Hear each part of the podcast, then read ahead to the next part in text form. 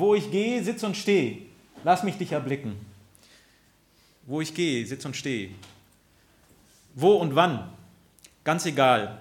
Ähm, da möchte ich heute drüber ein bisschen nachdenken mit Ihnen, mit euch. Was wir vorhin schon, schon äh, so ein bisschen nebenbei erwähnt haben, ist Gott derselbe hier in Hasloch und in Sosa. Und irgendwo anders in der Welt ist Gott derselbe. Und äh, Gott hat, macht sich fassbar dort, wo wir sind. Hier in Deutschland und dort in Brasilien. Und das hat angefangen in diesem Land, das so ganz anders ist wie unserem, wo wir auch von gesungen haben, Jerusalem, diese Stadt der, der Widersprüche und dieses Land des Staubes, viel ähnlicher dem Nordosten Brasiliens. Da hat das angefangen. Äh, in dieser ganz anderen Welt, die wir gar nicht mehr so begreifen können, nur aus Filmen, Fernsehen, vielleicht sind wir mal hingereist, ich weiß nicht, wer, mal, wer war mal in Israel? Ganz Teil. Ich noch nicht. Äh, aber als wir dort im Nordosten waren, in Brasilien, dachten wir, hey, so muss das mit Jesus gewesen sein. Das war heiß, das hat gestaubt, der ist da barfuß auf Latschen äh, lang gelaufen und die Emmaus-Jünger von Jerusalem nach Emmaus und sind da 10, 15 Kilometer gelaufen durch den Staub oder länger und abends und es war dann kalt, wenn die Sonne weg ist und dann ist irgendwie, und das war dann in Sosa genauso. und dann auf dem Esel reiten die Maria von Kaf, Kaf, Quatsch, von Galiläa nach Judäa, hochschwanger auf dem Esel, hallo. Äh? Da ist alle Frauen, die schon äh, die, die Kinder haben, die wissen das. Und dann auf dem Esel da äh, drei Tage reiten. Hallo, wer möchte das? Das war damals, in dieser Zeit, in dieser Form. Da ist das Evangelium geboren. Da ist Jesus geboren. Und jetzt möchte ich mit Ihnen über einen Text nachdenken, der aus einer anderen Zeit, aus einer anderen Welt kommt, aber auch in der Bibel steht. Aber auch wieder aus einer anderen Welt, die wieder anders ist als unsere deutsche Welt. Und zwar geht es um, um das, was Johannes geschrieben hat äh, in seinem ersten Brief. Und den hat er nicht in Jerusalem geschrieben, den hat er nicht in Galiläa, in Judäa geschrieben, den hat er in der Region von Ephesus, der heutigen Türkei, geschrieben. So ungefähr im, im Jahr 90. Und das an die, praktisch an die dritte Generation der Christen dort. Der Petrus war schon 25 Jahre tot wurde umgebracht in der Nähe von Rom. Und jetzt ist der Johannes da, der Timotheus, der ist da vom Timotheusbriefen, kennen wir, der ist auch in der Zeit in Ephesus dort tätig gewesen und Johannes auch. Und die waren in einer ganz anderen Zeit, äh, mehrere Generationen nach Jesus, nach Petrus. Äh, und die Menschen waren anders. Das Leben war in Ephesus total anders wie in Jerusalem, wie in Kapernaum wie in Nazareth.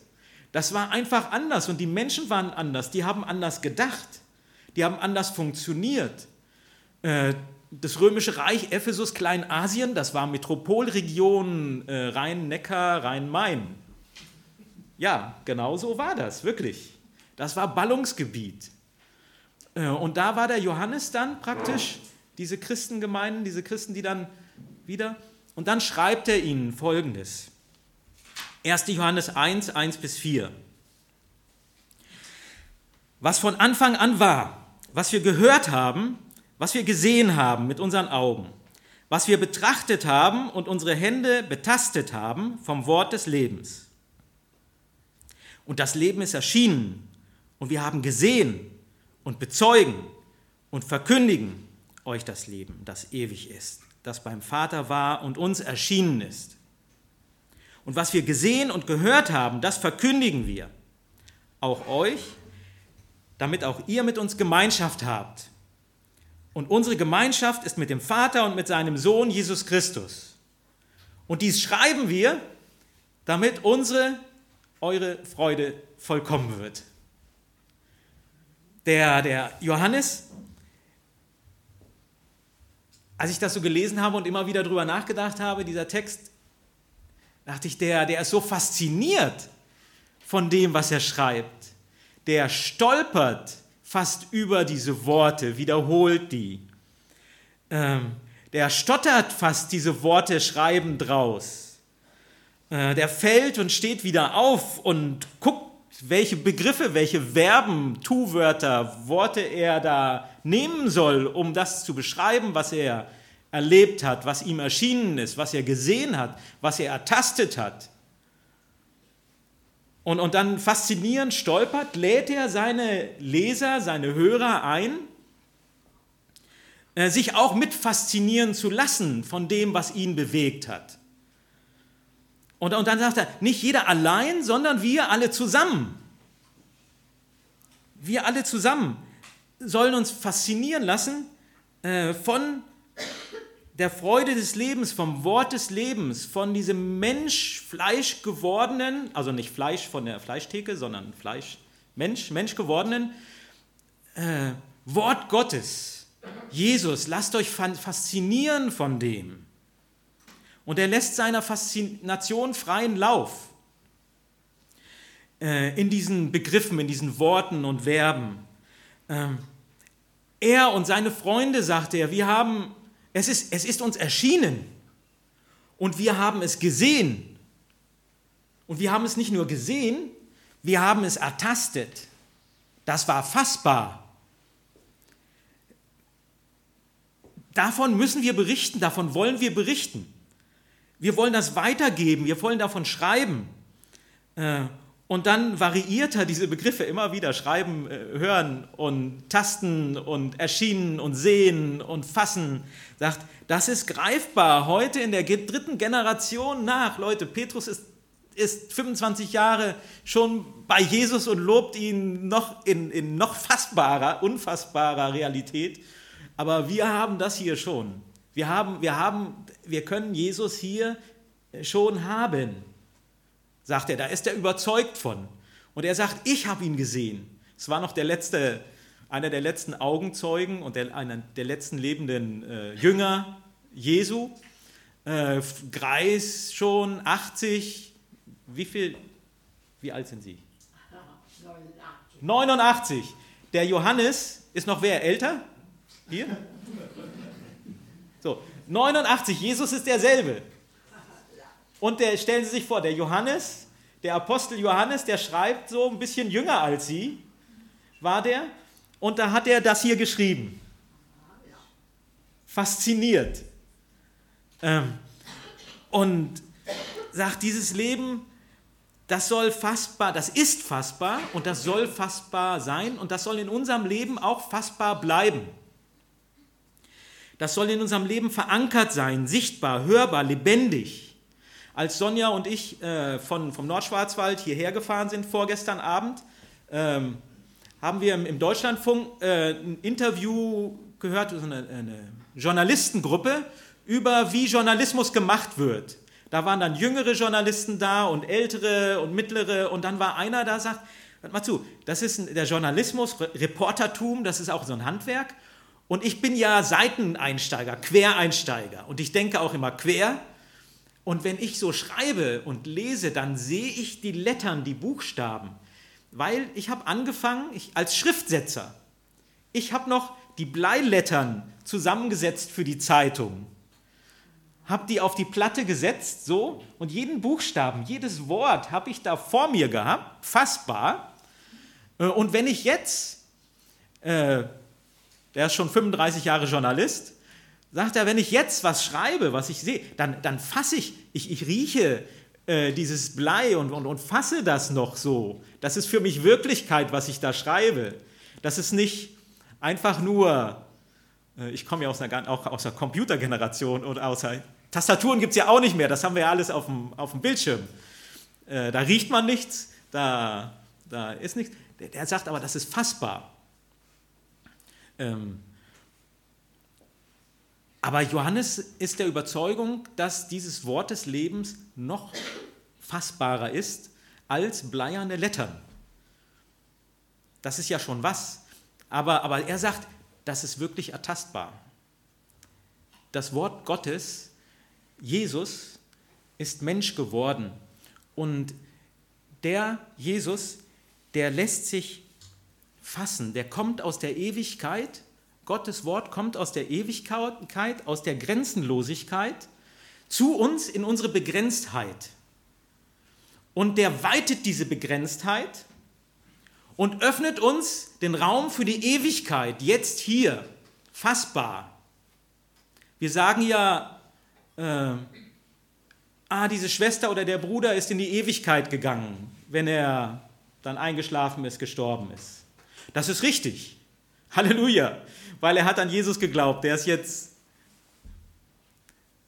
Aber wir vergessen dabei eins manchmal, dass die Ewigkeit schon begonnen hat, der, als Jesus hier zu uns gekommen ist.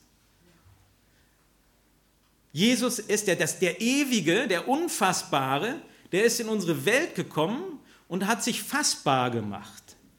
Das ist ganz wichtig für Johannes, den Leuten aus der dritten Generation zu sagen. Leute, ich habe Jesus wirklich als Mensch gefasst.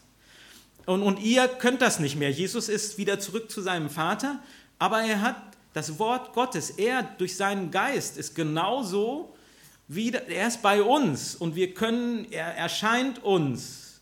Er ist Paulus erschienen.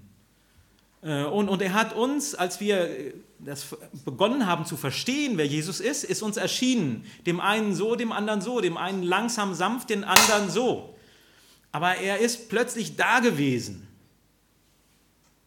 Er ist keine, kein Sphärenwesen, er ist keine Theorie, er ist keine Doktrin, er ist kein Manifest. Doch, er ist Manifest geworden, Manifestat. Ne? Das, aber er ist, er ist fassbar geworden, heißt das. Ähm, er ist mehr. Er ist in unsere Begrenztheit hineingekommen. In die Begrenztheit von schwerstbehinderten Menschen. Und wir haben,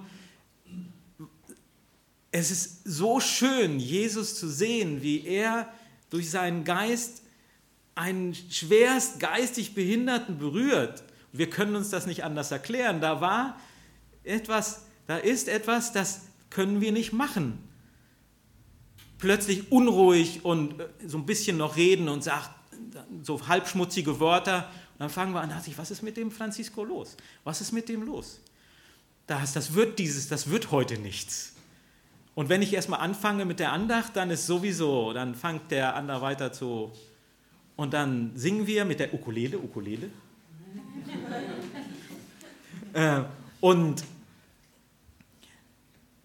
der wird, wird ruhiger und plötzlich hebt er seinen Kopf und die Hände und wir denken, hey, hier ist, hier, hier ist was anderes, hier kommt Frieden. Das wird plötzlich fassbar für ihn. Das ist nicht intellektuell erklärbar. Das kann man nicht argumentieren, das passiert. Das ist keine Philosophie. Da kommt Jesus über unsere intellektuellen Fähigkeiten. Wir sind nämlich sehr behindert, weil wir nämlich intellektuell äh, gut drauf sind, besonders hier in Deutschland. Und das behindert uns manchmal, Jesus zu fassen, weil er nicht auf die Lettern angewiesen ist. Auch wenn das Wort Gottes, so wie es im, äh, ja, äh, richtig und, und unverzichtbar ist. Aber er sprengt das nochmal und kommt an Menschen ran, die das nicht so fassen können. Er macht sich fassbar. Das ist so schön. Und da, da ist der so fasziniert von der, Johannes, der Johannes und die anderen. Und äh, der hat ein Ziel damit. Der, der will, will in Gemeinschaft, in die fassbare, lebbare Gemeinschaft einladen der sagt, äh, dieses Wort Gottes ist fassbar geworden und will sich auch ausdrücken. Das kommt in unser Leben und möchte fassbar werden wieder in jeder Generation, neu, in jedem Leben neu. Ähm, und er sagt, dass unsere Gemeinschaft vollkommen wird, dass, unsere, dass ich lade euch ein in diese Gemeinschaft mit Gott, dem Sohn und mit uns allen. Und diese Gemeinschaft ist mehr als ein Geben und Nehmen. Geben und Nehmen von Geschäft, geschäftliche Beziehungen. Ich gehe in ein Geschäft, äh, hol mir was aus dem Regal oder bitte es oder bestelle es im Internet und bezahle virtuell oder in Cash, real oder mit Karte. Und dann ist es ein Geben und Nehmen. Das ist eine geschäftliche Beziehung, Gemeinschaft. Ähm, das ist nicht falsch, auch mit Gott, da, er schenkt uns was und wir geben uns aus Dankbarkeit zurück. Aber äh, Johannes sagt, das ist mehr. Es soll fassbarer werden. Es ist nicht nur ein Geben und Nehmen von gleichwertigen Partnern, es ist auch noch mehr als das liebevolle Teilen von Gütern, von Zeit, ähm, äh, von Wohltaten. Diese Gemeinschaft ist noch mehr als das Gutes tun und als das Geben und Empfangen rein von, von außerhalb geschäftlicher Beziehungen. Praktisch, äh, wir als Gemeinde sind eine soziale Organisation auch und wir geben gerne Zeit und wir, ne, das ist auch Gemeinschaft. Und dann nachher gibt es Essen und das wird gemacht, das ist Gemeinschaft. Und Johannes sagt, ja genau, das ist auch Gemeinschaft, aber ich gehe noch einen Schritt weiter. Ich gehe noch einen Schritt weiter und sage, diese Gemeinschaft, dieses Wort Gottes wird fassbar weil Gott uns Anteil an seinem eigenen Leben gibt. Gott gibt uns Anteil an seinem eigenen Leben. Er führt uns zu einer neuen Qualität des Lebens und, ein, und dazu zu einer neuen Art zu leben. Das ist Gemeinschaft mit Jesus, mit dem Menschgewordenen, mit dem Fassbaren, äh, Wort Gottes. Der äh, Tom Wright, ein anglikanischer äh, Theologe, Schriftsteller, äh, ehemaliger Bischof, ähm, der nennt das das Wort Gottes das zum Leben gekommene Leben. Das Wort Gottes, Jesus, ist das zum Leben gekommene Leben. Er bringt uns zu einer neuen Qualität, einer neuen Art. Äh, und die, äh, diese Art, die müssen wir immer wieder fassen, uns daran erinnern. Äh, und, und dieser Text, der fordert mich raus, mich persönlich, sage ich will das fassen. Und wenn mir das aus den Händen entgleitet, äh, dieses Fassbare, Unfassbare, wenn es sich mir entzieht durch Umstände, dann will ich diese Verheißung für mich in Anspruch nehmen weil es das Wort Gottes ist. Das ist seine Verheißung. Das ist nicht nur seine Verheißung, das ist sein, wenn ich es nicht mehr kann, nicht mehr fassen kann, dann erscheint es mir. Das ist ja nicht, dass Johannes das gesucht hat. Er sagt, es, hat, es ist mir erschienen. Es hat Gemeinschaft mit mir gesucht. Und dann habe ich es gesehen. Und das hat mich verändert. Und deswegen schreibe ich und erzähle ich davon. Aber das ist das, was er mir gegeben hat. Und daran muss ich mich immer daran erinnern, dass es nicht an mir liegt, nicht am anderen liegt. Ich muss, ich muss, es, ich muss, ich muss es mir, ich muss mich bescheinen lassen. Heute ist Sonntag. Lassen wir uns bescheinen. Freuen wir uns an der, an der Sonne. Und wenn es neblig wird, dann lassen wir Jesus wieder scheinen. Und der, der Johannes sagt, wer das begreift, fasst oder sich sich da praktisch die Hände füllen lässt. Der wird mit Freude erfüllt. Äh, und das ist ganz egal, wie sich die Freude äußert. Äh, da gibt es so Tänzer, Frühaufsteher, die Halleluja sagen, wenn sie aufstehen. Äh, und andere, die ein bisschen langsamer sind, aber wo sich das Glück anders ausdrückt. Äh, die einen leise, die anderen laut, die anderen fangen an zu weinen und die anderen zu lachen, die anderen werden still und laut und hin und her. Brasilianer, Nordostbrasilianer sind laut. Das muss laut sein, dann fühlen die sich sicher und, und, und gut. Und in Deutschland muss man schön. Aber es ist die gleiche Freude. ist doch das Gleiche. Ne? Das äußert sich nur anders. Das. Und da, da will der Johannes uns, uns reinführen äh, und sagt, so beansprucht das für dich. Erinner dich dran. Beanspruch das für dich. Und dann, dann kommt das, sagt Jesus, du hast mir das gegeben, das ist, das ist dein Geschenk für mich und das möchte ich mir jetzt nehmen, das, das lasse ich mir nicht wegnehmen. Und dann kommt diese Ewigkeit in unsere Gegenwart, in unser Zwergenhirn, Zwergenintellekt Intellekt und sprengt das, kommt in einer Dimension, äh, die doch fassbar bleibt. unfassbar einfach, fassbar, unfassbar, fassbar, einfach unfassbar. genau. Da haben wir einen Teil von erlebt und haben auch Enttäuschungen erlebt und das tut weh. Ähm, aber wir wollen uns nicht davon, nicht davon äh, regieren lassen, sondern von, von Jesus, von dem, was er, er macht. Ich möchte noch beten. Herr Jesus, wir danken dir, dass du bei uns bist hier. Wir sehen dich nicht, aber du bist trotzdem fassbar. Du bist mit deinem Geist hier und ich bitte dich, dass du uns weiter öffnest für dich. Nicht nur heute, sondern auch nach dem Gottesdienst und der Gemeinschaft miteinander beim Essen und dann zu Hause und die nächste Woche. Bitten dich, dass du uns erfüllst und uns so ausfüllst, dass das gar keinen Platz mehr hat, was nicht gut ist. Dank dir, dass wir dich haben dürfen, dass wir dein Wort haben dürfen, dass du lebendig geworden bist. Amen.